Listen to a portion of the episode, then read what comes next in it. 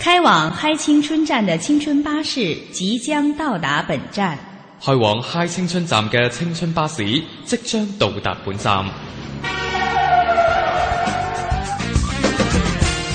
想畅游世界名校，世界名校，想了解全想了解全港、全中国、全世界的青年人正在关注的热点。嚟啦嚟啦，快啲上车啦！青春巴士带你嗨翻赶快上车吧！青春巴士带你嗨翻青春。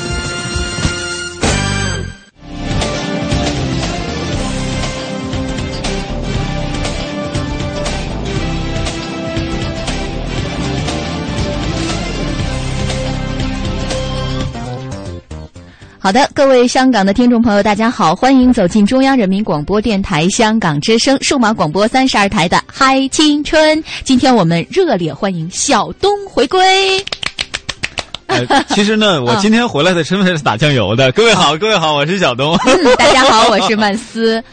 啊，你干嘛笑的那么？那么奔放呢？因为我好久都没有，第一啊，我是好久都没有回到这个节目里来了。嗯。第二呢，我今天身份是打酱油的，所以双喜临门。哦，原来你喜欢打酱油啊？啊，对，我发现我是打酱油专业户，因为。在中央台好多的节目里面都会听到我的声音，嗯，就是别结结果别人一问呢，都发现哎，小东原来你是打酱油的，打酱油高手，打酱油专业户。对，然后陈醋有的时候顺带是打一点啊。嗯那今天我们节目呢，其实呢，这个可能是要和大家聊很多很多的内容，然后风格上和以前这个小东，这个就大家应该从这个说话的次序上就应该能分辨出哈。其实今天风格还会会有一点小变，对，呃，因为编辑不一样。啊，对对对，但是呢，我们一样，这个都会为大家呈现的就是满满的热情，饱满的精神状态，没错。还有小东这张，呃，小东这怎么这这张 face 以及他的那个声啊，对对对，有一点的不太一样哈。不不不，这是永远不变的，就是脸和声永远是不变的。哦哦。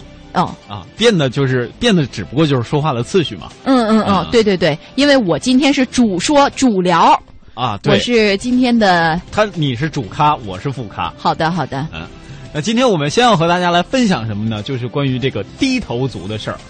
呃，什么叫低头族啊？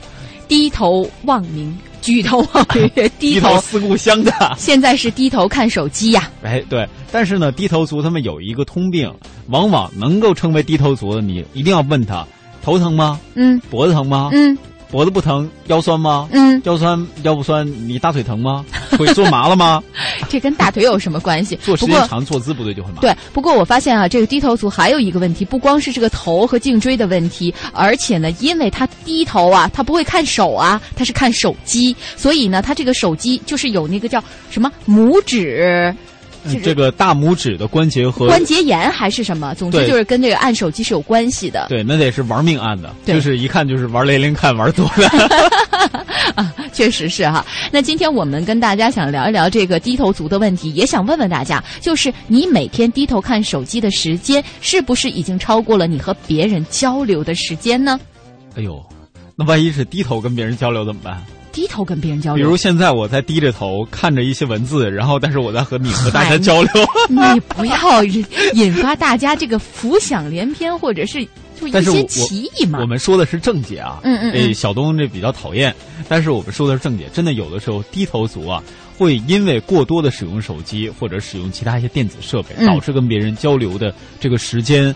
逐渐的减少，对，或者沟通的这种，尤其是心与心深入沟通的时间减少，没错，这值得我们关注。就就是前一阵子，大家不是看到一个网上很热热议的一个消息嘛？就是说这个老爷爷呀，好不容易盼到儿女啊、孙子孙女都回家来，一起大家吃个团圆饭。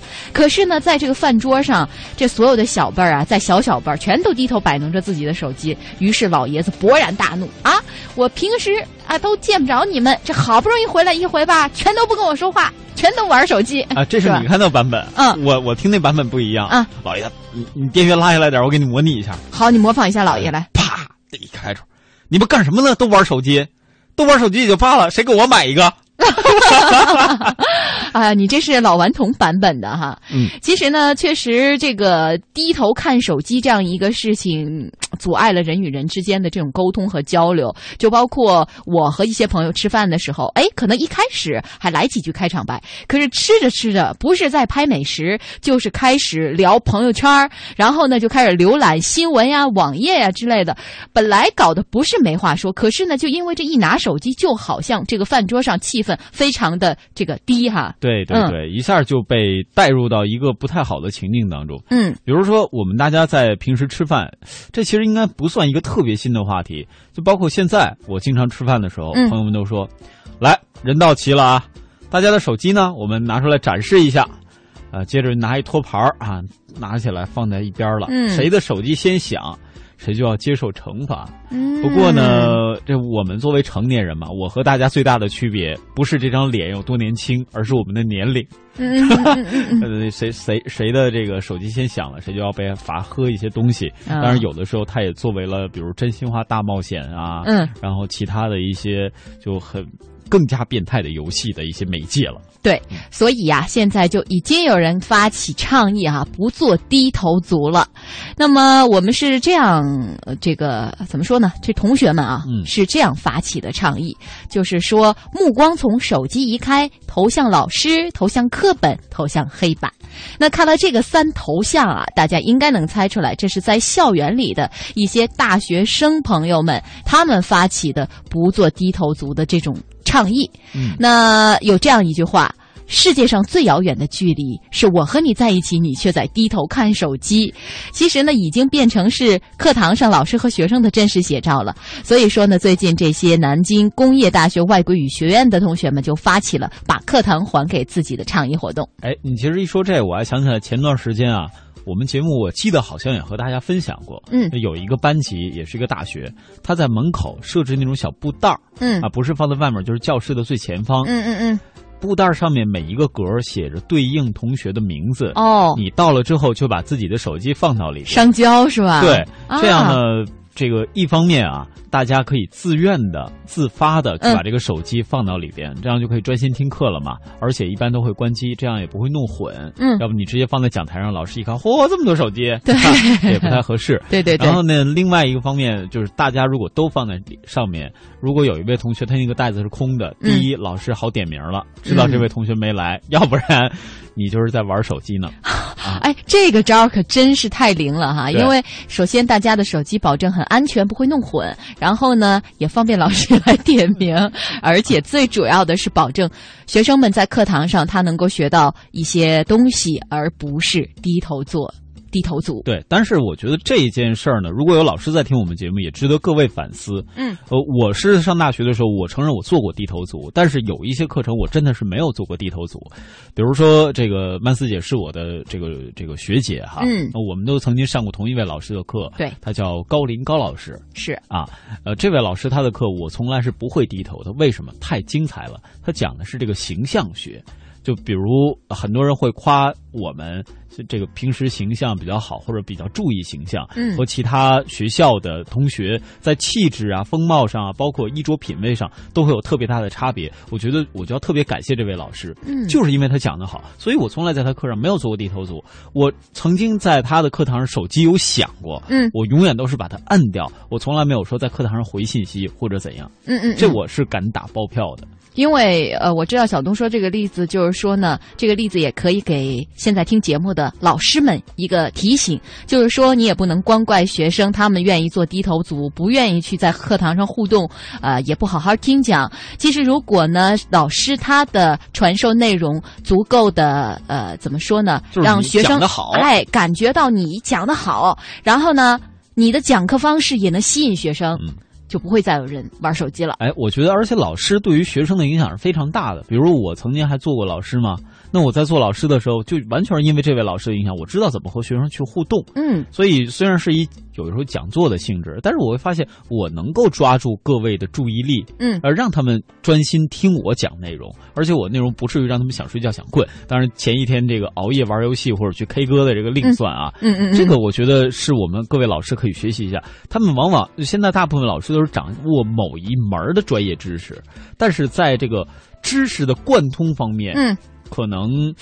不见得每一位老师都会做的特别棒，我们是不是也可以逐渐了解一下？比如说，现在我们很多老师啊，上课的时候会注意自己的衣着，尤其是女老师，如果穿的特别得体、又特别漂亮、特别大方的话，那种气质完全是能够抓住所有男生的眼球的。再加上他哎塑造一下声音，比如说想学普通话，你可以来找曼斯姐，对吧？男生想学普通话可以来找我，对吧？当然你也可以找曼斯姐，嗯如果想想找她的话，你可以也通过我找都没问题。这这当然开玩笑啊，嗯不过确实是一方面。另外呢，你讲课的过程当中，我们讲就有的时候说讲相声，嗯它是在抖包袱，抖包袱之前你是在续一个势。如果你这个势续的好，那你包袱当然就抖得响。对如果你一直在续这个势，到下课的时候你包袱还没抖，那大家可能就都听不见了。是嗯，但是这个都是有度的，因为我们说你毕竟上课嘛，咱们还是要去聊一点不能说聊，就嗯传授知识，师者传道授业解惑解也。惑嗯对，你是用一种怎么说呢？重新的排列组合的方式，让你所讲授的内容更能被同学所接受。我想同学们可能也会在这个角度去期待着有这样一位老师来讲课，比如说数学。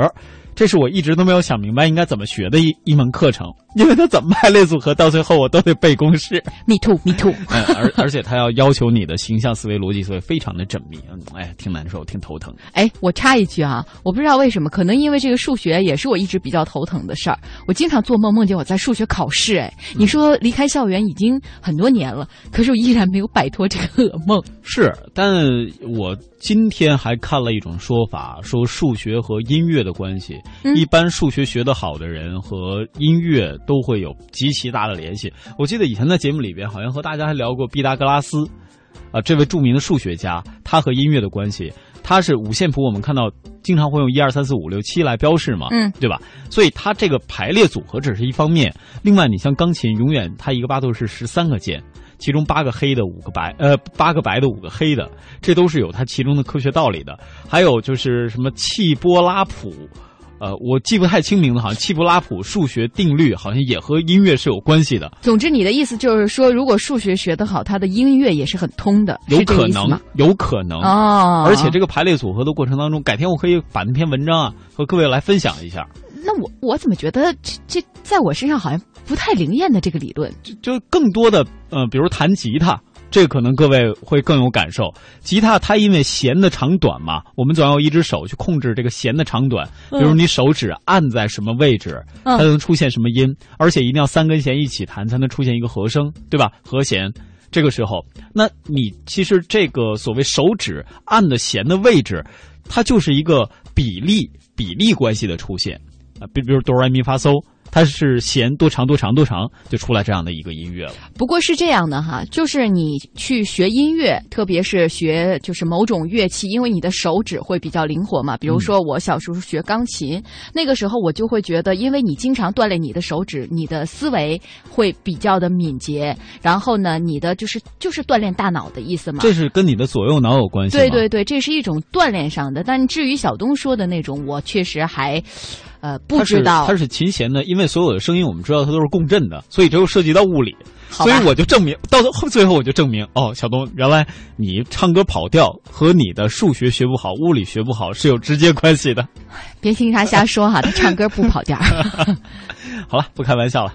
呃，那我们其实说了这么多呢，还是要和大家分享一些其他方面的知识啊。刚才是算是一段闲聊，接下来我们和大家分享一些什么呢？接下来我们来聊一聊这个煎饼。哎，煎饼啊，煎饼，特别是在我们北方的早晨啊，应该是一个很常见的一个小吃，是吧？可是呢，日前这个煎饼啊，就漂洋过海，被中国留学生卖到了波士顿。呃一呃一提到煎饼，我就想到了啊，虽然现在。各种各样的煎饼摊儿是遍布了全国各地，我这个全国指的也是包括了港澳台地区。对，因为在香港，我觉得大家有一点是可以最羡慕我们，你们那儿的这个，我此时此刻啊，我这个你们是指我在北京的直播间，你们在香港听节目。嗯，香港中环的那个煎饼是二十块港币一套，据说最近好像要涨到二十五，这么听说贵啊听说港币挺贵了。对啊，我们门口的就单位门口五五块钱钱一套，啊加肠六块人民币。再加一个鸡蛋七块。如果说换到各个大学的学校，一般是三块五起，加葱花、加香菜否，这都另算。你而摊过煎饼是怎么着？那还分面儿呢，绿豆面儿、杂粮面儿、紫米面儿、呃黑米面儿。小米面儿，这都是分的，口感是完全不一样的。对，所以提到煎饼，其实有很多可以聊的。但是我们先给大家说说，就是这个中国留学生在波士顿买煎卖煎饼的事儿哈。嗯嗯，这应该算是勤工俭学的一部分吧。对对对嗯，在波士顿比奇街四十二号的大楼二层美食街，一个五十平方英尺的小屋之内呢，有两个中国的留学生，呃，叫做郝竹明和他的朋友瑞永山，他开办了一家煎饼小店。在开业的第一天呀，他们的煎饼就脱销了，三天之内他们卖出去了八百多套煎饼。期间啊，他们没有做过任何形式的广告营销。那这两位同学呢，他们都是来自中国北方的城市，五年前到美国上大学。哎呀，北方这就让我想到了天津，天津天津卫是吧？煎饼果子，这我说的天津话啊，我跟各位讲，真的是非常的相对的比较标准吧啊。但但当然我还是要说普通话啊，嗯这只是让大家感受一下。呃，这位同学他的煎饼让我想到了山东煎饼，为什么呢？他是用十二寸的大铁锅去烙的嗯，啊，这和我们正常摊那个煎饼好像大小上是不是有一点差别？有点差别吧？十二寸有多大？十二寸挺大吧？咱们门口那煎饼应该到不了十二寸。呃，对，估计我我现在只能在脑海里是8寸9，就是通过咱们吃的披萨，就各位一般去比正常人的脸大概是五六寸嘛，啊，对吧？你如果说你脸大一点，你撑死了八寸，基本上就比那个脸能有那么大的脸吗？我我说比较大的脸嘛，对吧？所以各位可以去比较一下。当然了，这个一般，比如我们煎饼，说大家吃的比较多的吧，香港的煎饼我是吃过的，中环卖的那个，呃，它里边的薄脆是特别特别的小，这和在北京吃到的是不太一样的。呃，山东的煎饼呢，它是只有煎饼，里边是没有薄脆的。而说到煎饼最好吃的，那是在天津，对吧？天津。天津，我好像没吃过煎饼果子。天津滨江道哎，那里边滨江道那煎饼，我觉得要不哪天咱们去一次啊？鞍山细道上那个特好 啊。这个它那个煎饼啊，更多的一方面是面儿摊的这个过程，嗯，它那个摊的皮儿呢要多薄多厚，这是有讲究的。对，另外呢，就是它里边这个葱花还有它的酱，这个酱料是一绝。拜托，嗯呃，包括我在内的很多朋友估计已经饿了，啊，是吗？就不要说那么详细了吧。我给各位讲一个最小的差别吧，嗯就是里边有没有豆腐乳以及韭菜花酱，这都是非常大的差别。对，嗯嗯，啊，我还可以往下说吗？还是我们继续给大家介绍别的？哎，介绍别的吧。那我们接下来 估计一会儿这个台子就湿喽。啊，那是你那边那这位郝竹明他说呢，之所以想开一个煎饼店，就是因为这是最纯正的中国味道，它能让我想起家乡的味道。嗯那我觉得大多数人应该都都这么想。准备这家店只花了一个月的时间，现在我们已经顺利营业了。哎呀，这个一个月的时间顺利营业，呃，其实呢，今年谈到了这样的一个工作啊，呃，谈到了找工作，看来无论是留学生还是在国内的学生，都是有这样的想法。那他说，尽管制作煎饼很容易，但还是新手，有的时候呢，做好一套还要五分钟的时间，有的时候有些供不应求。其实五分钟摊一套煎饼，可以跟大家来说，它算是非常慢的了。怎么说呢？如果说我们把一些汉堡包之类的当做是西方的快餐，那我觉得煎饼是不是也可以作为我们中国的快餐？嗯，可以，可以。对它的这个等待速度啊是非常非常快。中环的那家好像并不是我们国人开的店，啊？难道是外国人开的吗？他据说是在我们台门口学的手艺，当然我这是道听途说啊。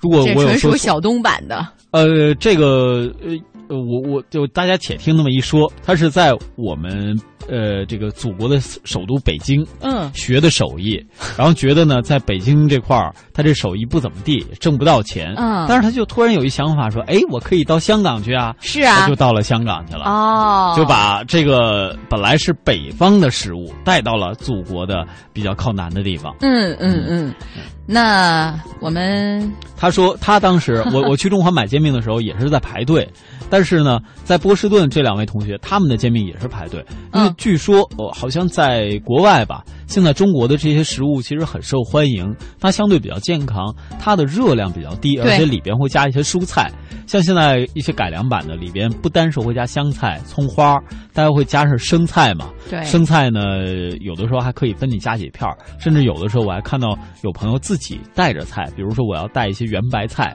哦，然后买一煎饼果子家里边是吗？对，就就是一小片儿，啊一小片儿啊。然后或者有的朋友甚至会在里边加上薄荷，薄荷，对，这哦口感就是非常丰富了。这个好新奇啊！对，那但是果篦儿呢，就是里边那个薄脆，嗯这个也是要提醒各位，吃的时候呢，可能更多的是感受一种它在嘴中那种呃脆劲儿。但是千万别等时间长了，因为那个煎饼啊太热了，嗯就是那薄脆家里边儿就没几分钟，那个薄脆就基本上已经全软了，全塌了哈。我们也可以通过这个国外波士顿这两位同学开的煎饼店来关注一下在那边受欢迎的程度。比如有一位朋友，他就是专门从比较远的地方来专门吃煎饼的，嗯，虽然不贵，但是我就好这口儿。对，因为确实能吃到家乡的味道。因为国外啊，大家一出去可能真的是全都是汉堡啊，嗯，想找一中餐馆，其实也都不是那么的地道。是，而且呢，感觉就是因为去年我出去了一大圈儿，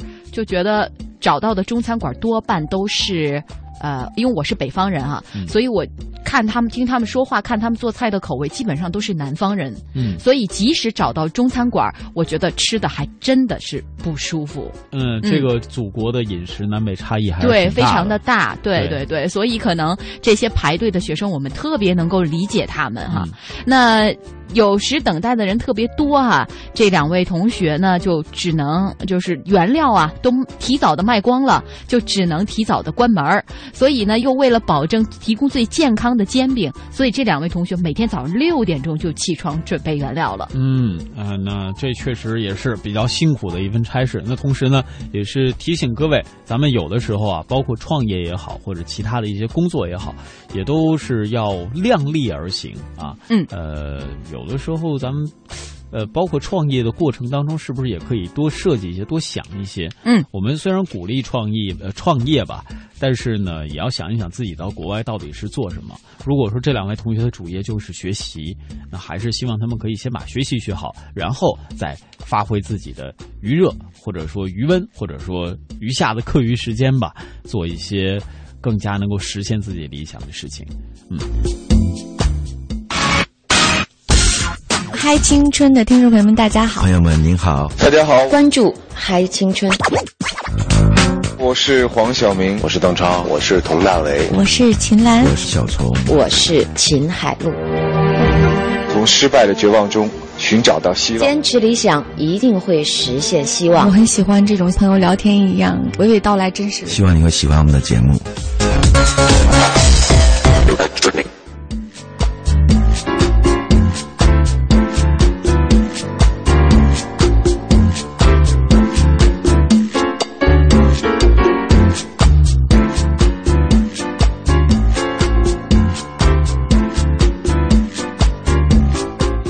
刚才聊了那么多吃哈、这个煎饼煎饼的，估计大家都已经饿了。我是咽了好几次口水了，不知道大家听没听到？好了，不跟大家开玩笑了。接下来的时间呢，我们给大家介绍一本书。这本书呢，名字我非常的喜欢，《你是最好的自己》。这是一本什么样的书呢？它是由二十一个最感人的历史故事、一百五十张最文艺的摄影以及十组超级创意插图构筑给所有年轻人的完美励志故事集。每个人都曾经遭遇过拒绝，都遭遇过失败，遭遇人生当中的各种不快，都会在失败的时候怀疑自己是不是不够好，都会觉得世界上是不是没有人爱自己。在这里，我们要告诉大家，不，你要相信你是最好的自己。每当遇到阴雨天，就努力做自己的小太阳，正能量的青春，不惧不畏惧的未来，你也可以拥有。嗯那这本书呢，它这个讲的其实很多啊，还想给大家做多一点介绍。但接下来呢，我们还是，呃，有请我们的另外一位同事、嗯来为大家具体的，来读一读书里的章节。嗯嗯，我们来一起听听。他不是你喜欢的那种人，却是你喜欢的那个人。这个世界上的寂寞单身男女大多分为两种，一种是自己长得丑还嫌别人长得丑，一种是众里寻他千百度，那人必须得跟自己的标准相符。总之，爱情这场大浪淘沙，让该恋爱的都爱上了，爱不上的就越来越作。白开水小姐和可乐先生是在七夕认识的，他们在一个交友网站的“让我们做一日情侣吧”的活动页面上互相看顺了眼，就约了在世贸天阶的巨大 LED 显示屏下面碰面，充当一日情侣。这两个黄金单身贵族都是奇葩。白开水小姐是个老清新，都二十六岁高龄了，还喜欢文青的那一套，穿的衣服是淘宝几十块钱一件的素色森女款，喜欢看封面花里胡哨、书名十个字以上的爱情小说，微博的关注列表里头都是那些二十岁出头、长刘海、脸蛋儿比女孩还俊俏的花美男，待他长发及腰，那些少年能够来娶了她。啊，对了。那真真是极好的。可乐先生是一个装腔作势的大户，发微博朋友圈的照片必须带上奢侈品包包的边边角角，而那些包，要么是朋友的，要么是淘宝买来的 A 货。这逢人必说自己的人际关系网有多么的庞大，某某明星是他的铁哥们儿。可乐先生把自己吹嘘的仿佛腰缠万贯，实则兜比脸还干净。跟女人吃饭，那是要对方买单的。一日情侣的活动页面上，可乐先生传了一张自己穿白衬衣、侧脸对着鹿角的文艺照，白开水小姐的则是一张穿着嫩色衬衫、靠在朋友的 MCM。知道什么是 MCM 吗？那是欧洲著名奢侈时装的品牌，靠在这样的包上玩自拍。于是双方碰巧正中对方的下怀。可一见面，立刻见光死。白开水小姐无法想象，照片里那个清新少年，他他会穿着一身的豹纹，外加一双捆着巨大泰迪熊脑袋的鞋。当然，可乐先生也无法忍受面对这个满身碎花的素颜路人。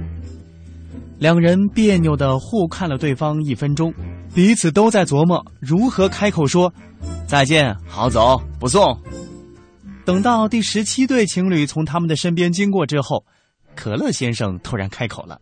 他说：“来都来了，别输给他们。”两人彼此不顺眼到什么程度呢？那天他们全程没说什么话，上午坐在巴黎贝甜玩手机，下午坐在星巴克继续玩手机。终于熬不住，准备走的时候，碰见一对情侣，男的是可乐先生的邻居。女的是白开水小姐的同事，只见那女的抓住白开水小姐的手，一个劲儿的嚷嚷：“恋爱了都不跟我们说。”男的则用一根手指不断的戳可乐先生的肩膀，恭喜他终于脱单。最后二人一拍即合，呃，那不如我们一起去吃晚饭吧。于是啊，他们就被这对情侣带到了建国门外的一家日本料理店。白开水小姐看到菜单就吓得想回家了，被可乐先生一把按住，瞥了一眼旁边的情侣，然后故作声势地说：“嗨，想吃什么点就是了。”等到结账时，服务员说两人消费一千八，他们就傻了，眼睁睁地看着旁边情侣那一桌，男方大方的刷卡付了钱，可乐先生埋头低声说：“钱你付了。”咱咱们好聚好散。白开水小姐疯了，你蛇精病啊！我哪有那么多钱？可乐先生压低声说：“那那你有多少？咱咱们 A A。”白开水小姐拍了拍自己的小挎包，说：“两百，而且没带卡。”什么？两两百块？你你就想约会啊你？当然，这句话。可乐先生没说出口，因为情侣朋友正殷切的望着他们。于是他镇定自若的拿出信用卡，招呼服务生刷卡，尽情的刷。晚饭之后，可乐先生还没有从消费短信的梦魇中醒来，朋友又提议去三里屯喝酒，两个人连忙。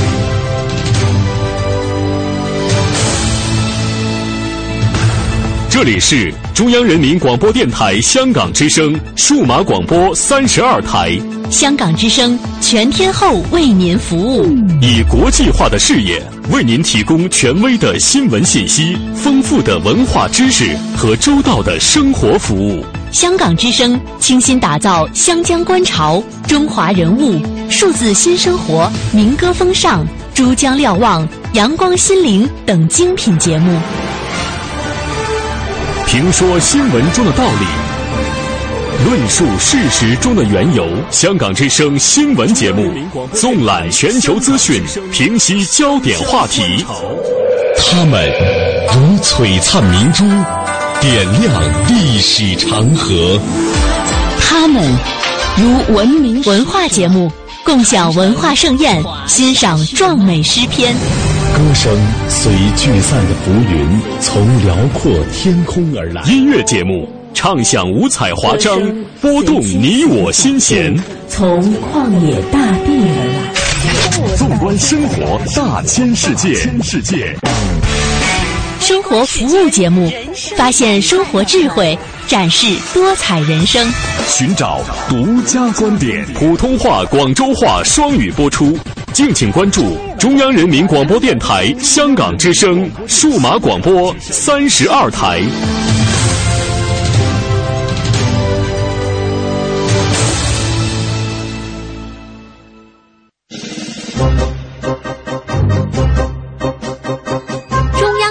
广播电台香港之声携手香港青年交流促进联会共同推出“梦想舞台二零一四”，为你的梦想加油助力。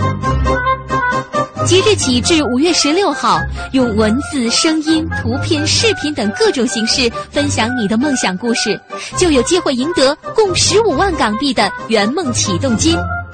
让我们为你的梦想筑起平台，为你找到逐梦的同行者，为我们的梦想注入生命力。详情请登录央广网。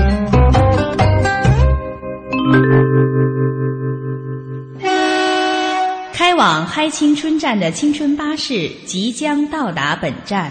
开往嗨青春站嘅青春巴士即将到达本站。想畅游世界名校，世界名校，想了解想了解全港、全中国、全世界的青年人正在关注的热点。嚟啦嚟啦，快啲上車啦！青春巴士帶你嗨翻趕快上車吧！青春巴士帶你嗨翻青春。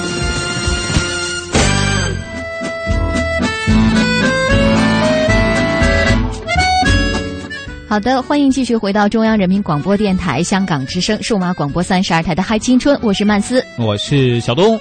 接下来的时间呢，我们继续走进公开课吧。今天这期公开课呢，我们有请到的是清华大学的秦晖教授给我们讲秦汉史。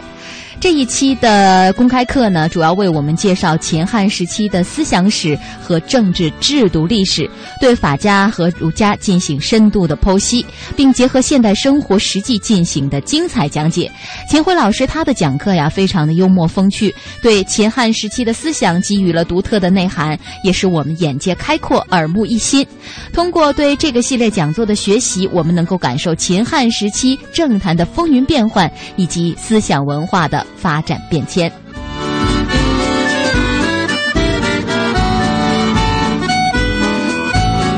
呃，中国人现在经常都是以这些历史上形成的这种呃王朝是吧，作为自己的族群识别的标志，是吧？呃，在国外很多中国人被叫做唐人，是吧？中国人聚居的地方叫唐人街，啊，但是在国内是吧，叫唐人的比较少了，是吧？大部分的还是自称为啊汉族的，是吧？我们的周边一些国家还有另外的说法，比如越南人，是吧？越南就把我们的华人呐、是吧？嗯，这大概也是因为要，呃，凡是这一类的国家都有这个特点，就是这个民族识别是一个政治性很强的事儿，是吧？那么这个华人在越南既不叫汉人，也不叫什么，呃，这个社会主义国家都有个特点，就是不太承认跨境民族，是吧？就是我们不太承认像越南这样的人在中国的留下来的，我们一般来讲不把他们叫做越族，把他们叫做金族，是吧？那么越南人其实也是一样，是吧？呃，不把在中国境内的，呃，不把在越南境内的华人叫做啊汉人，呃，也叫或者叫中国人，或者叫呃，甚至叫华族都很少，是吧？越南人把呃中华人在越南的，是吧？按照他们的官方定义，他们有五十八个民族，是吧？其中呃华人是属我们称之为华人，他们就把它分成三类，是吧？一类叫做华族，是吧？这是。很晚才移民到他们那里去的，一类一类叫做埃族，实际上是指的客家人，是吧？一类叫做明家族，是吧？明家族指的是明代到越南去的一批移民，是吧？那么这些人在越南就叫做名人了，不叫做汉人了，是吧？呃，但是不管怎样，至少我们自己最常见的称呼还是自称还是还是汉人，是吧？因此。这个秦汉时代啊，是我们啊这个民族和国家啊这个这个认同啊形成的这个历史中占有很重要地位的时代，啊，是吧？那么三千年来中国的历史发生了很多这个啊对后世影响很大的这种变化。其中最大的变化在哪里呢？啊，在什么时候呢？是吧？曾经有过一个时期，啊，大家知道，呃，尤其是这个晚清那个，嗯，这河南廪戌的甲甲骨出土以后，啊，很多人觉得呃看到了一个新天地，是吧？于是这个呃王国维先生有一句话叫做“三千年来的”。呃呃，变化之巨，莫过于引舟之际，是吧？他非常强调这个引舟之间的这个变化，是吧？而且他认为这个变化是最根本性的变化，是吧？引舟以后啊，呃这个所有的其他的变化就啊都比较小了，是吧？当然，所有的这些人呢。又有一个共同的观点，就是认为近代以后中国面临的变化是前所未有的，是吧？三千年未有之变，是吧？那么三千年未有之变，啊，我们现在面临的变化的确是前无古人，是吧？这一点是应该承认。但是这个变化到现在也没有完，是吧？我们还不知道它最终会变成什么个样子，是吧？但是在这之前，我们这个。我们这个文明啊，曾经有相当的稳定性，是吧？那么在这之前的另外一个变化发生在什么时候呢？曾经有很多人认为是发生在颍周之际，是吧？呃，包括王国维先生，包括以后的一些啊，比如说像以胡厚轩先生为代表的一些研研究呃殷商史的啊那些人，是吧？他们经常讲这个。呃，颍周有多大多大的区别，是吧？比如说，中国是拜祖，呃，周人是拜祖先的，但是颍人，呃，好像那个鬼，呃，鬼神的观念，就是非祖先的鬼神的观念就很强烈，是吧？等等等等，甚至以前呢，曾经有一度认为颍周干脆就是两个文明，两个民族，是吧？甚至有人说是两个种族，是吧？呃，很多人就把小邦周克大义商这样一场过程，就是那个那个颍周之际的这场这场事件，类比为西方这个罗马帝国末期的蛮族征服，是吧？认为这个呃西周是一个蛮族，是吧？然后他灭掉了当时呃。就是类似于罗马帝国一样的，这就是这个隐隐商帝国，是吧？呃，引起了一场非常大的变革。大家知道，在西方蛮族入侵毁灭了罗罗马帝国，这是西方历史的非常重要的一章，是吧？也是古代和中世纪的分界线，是吧？因此，有些人也就说，呃，这个这个呃，这个变化是啊非常。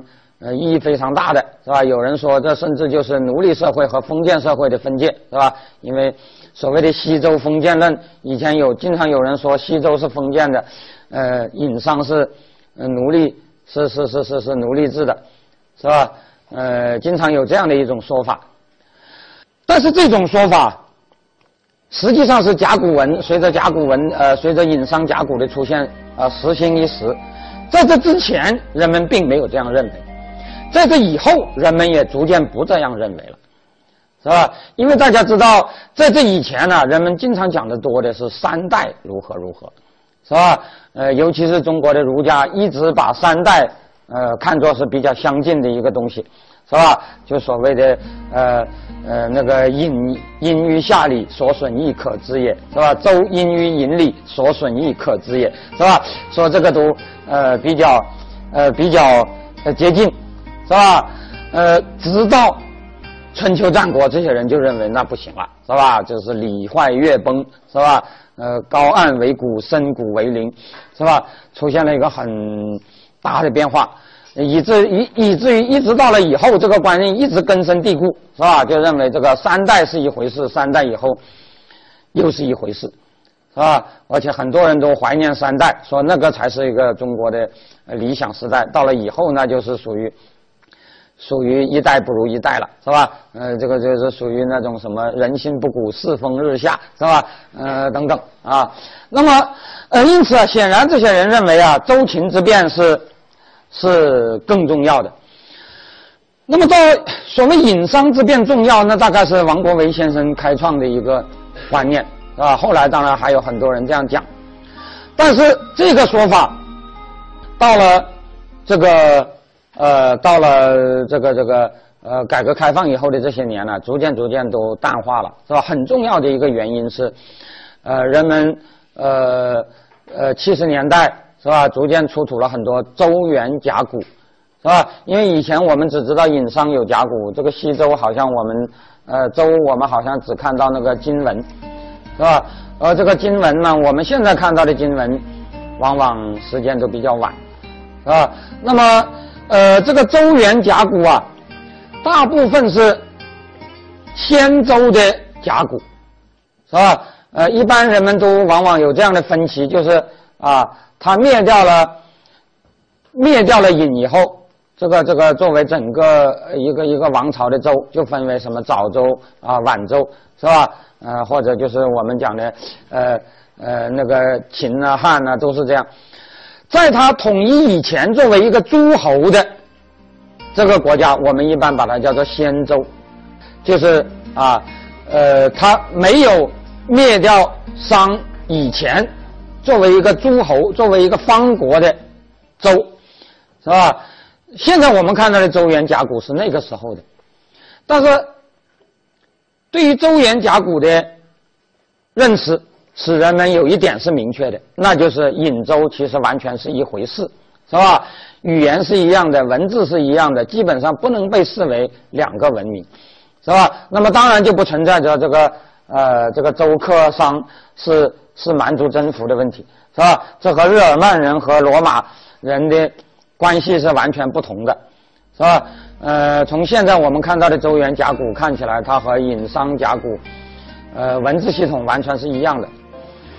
呃，一般人们都认为啊，这个呃殷周的那个差异比我们以前想象的要小，是吧？尤其是比王国维那个时候想象的要小，是吧？